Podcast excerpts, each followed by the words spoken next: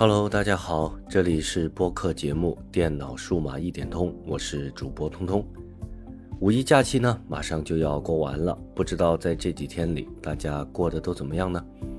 今天我们来聊一聊卡顿这个话题。相信只要是经常接触电脑或者是手机、平板电脑这些数码产品的朋友们呢，是一定会遇到卡顿这个问题的。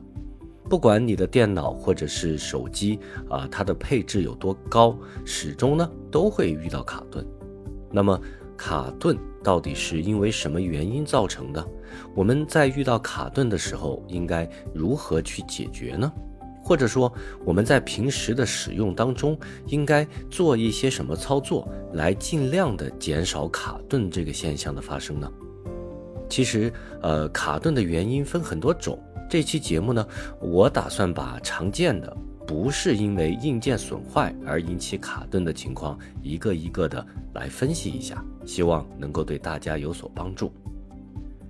首先，我们来说一说在使用手机的时候都会有什么原因会造成卡顿。其中最为普遍的情况便是手机的运存不足，被大量的 APP 无节制的进行占用，从而造成了卡顿。特别是安卓手机，相信对于大家来说，呃，只要是安卓手机，它在出厂的时候，基本上都内置了像是安全中心或者是 APP 管理的功能，而这些功能当中有一个十分重要的作用，那就是对所安装的 APP 进行自启动的管理。什么是自启动呢？就是在最理想的情况下，呃，每当我们退出一个 A P P 的时候，这个 A P P 的进程是会被直接杀掉的，它不会在后台进行过多的保留。但是现在的 A P P 或者是我们用户又十分的依赖 A P P 的消息推送的这个功能，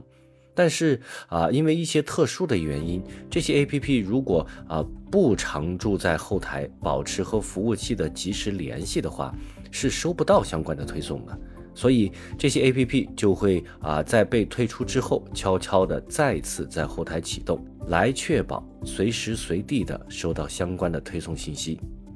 如果只是这样的自启动，其实我们在处理上会比较方便一些，直接通过运存管理软件来再次禁止它们的启动就可以了。但实际上事情没有那么简单。很多的 A P P 为了防止这类管理软件对他们的啊自启行为的禁止呢，还采取了另外一种十分让人头疼的行为，那就是他们可以被其他的 A P P 给唤醒。比如有一个购物软件，它呢会主动的去监测一款啊我们每个人基本上都会安装，而且呢也基本上都会把它常驻在后台的啊一款即时聊天的 A P P。只要它在运行，那么这个购物软件呢，就会一次又一次的在后台悄悄的启动。反过来，可能也是一样的，这个即时通讯的 APP 呢，可能也会随时随地的去检测这个购物的 APP。只要发现这个购物软件在运行，那么它同样也会偷偷的在后台悄悄的运行起来。所以，如果我们手机里的这类偷偷摸摸的、不停在后台保持运行的 APP 越来越多的话，那么它们不仅会占用掉我们大量的运行内存，从而造成其他需要正常运行的 APP 得不到更多的可用运存而造成卡顿。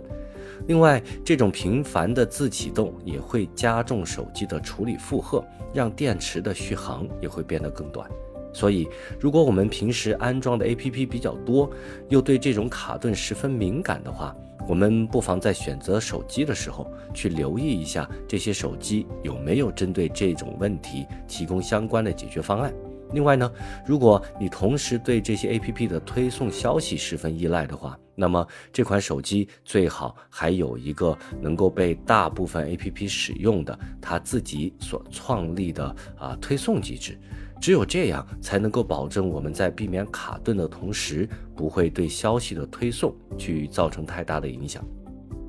好在现在的手机厂商都十分的去重视这个问题，所以随着手机运行内存的不断加大，以及良好的自启动管理机制和消息推送机制。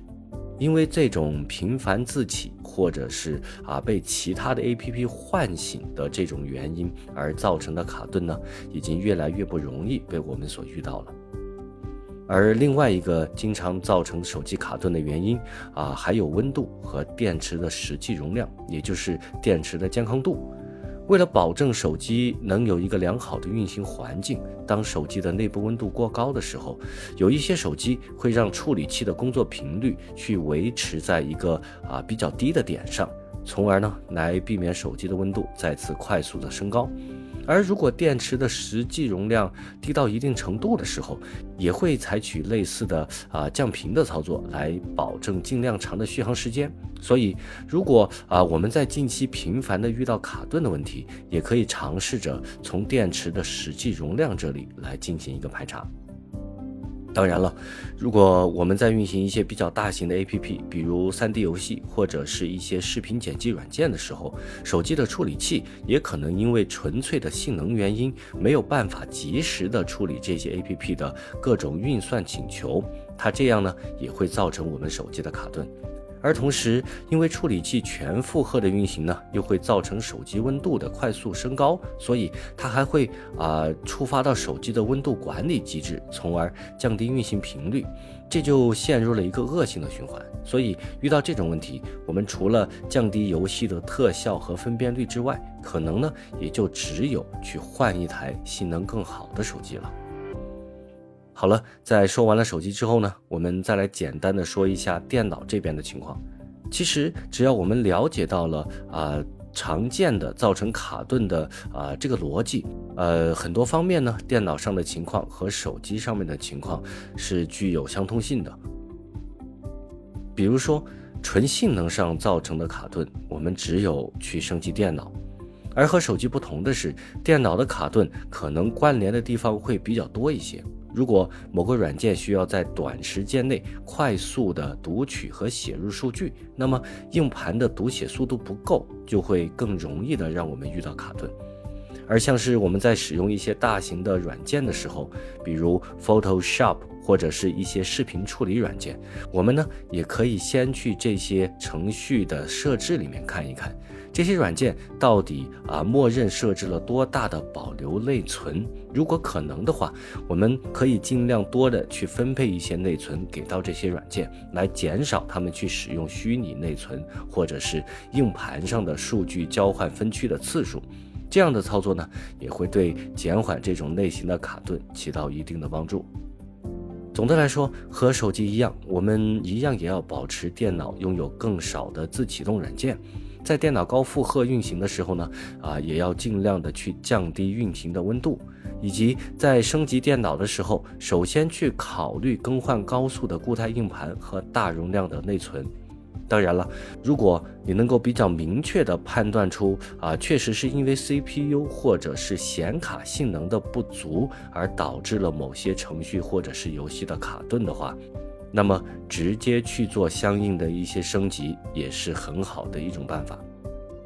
所以最后总结一下，呃，卡顿这个东西其实每个人都会遇到，常见的卡顿其实也就是上面列举的这些情况。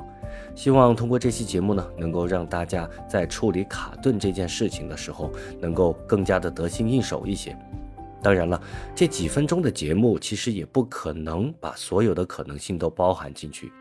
如果你遇到了一些我没有说到的，呃，能够造成卡顿的原因，也欢迎你通过留言的方式分享出来，让我们共同学习，共同进步。好了，这期的节目就到这里结束了。如果你觉得我做的还不错，那么点赞、订阅、转发、关注，请随便来一个。你们的关注是我持续更新的最大动力。这里是电脑数码一点通，我们下期再见，拜拜。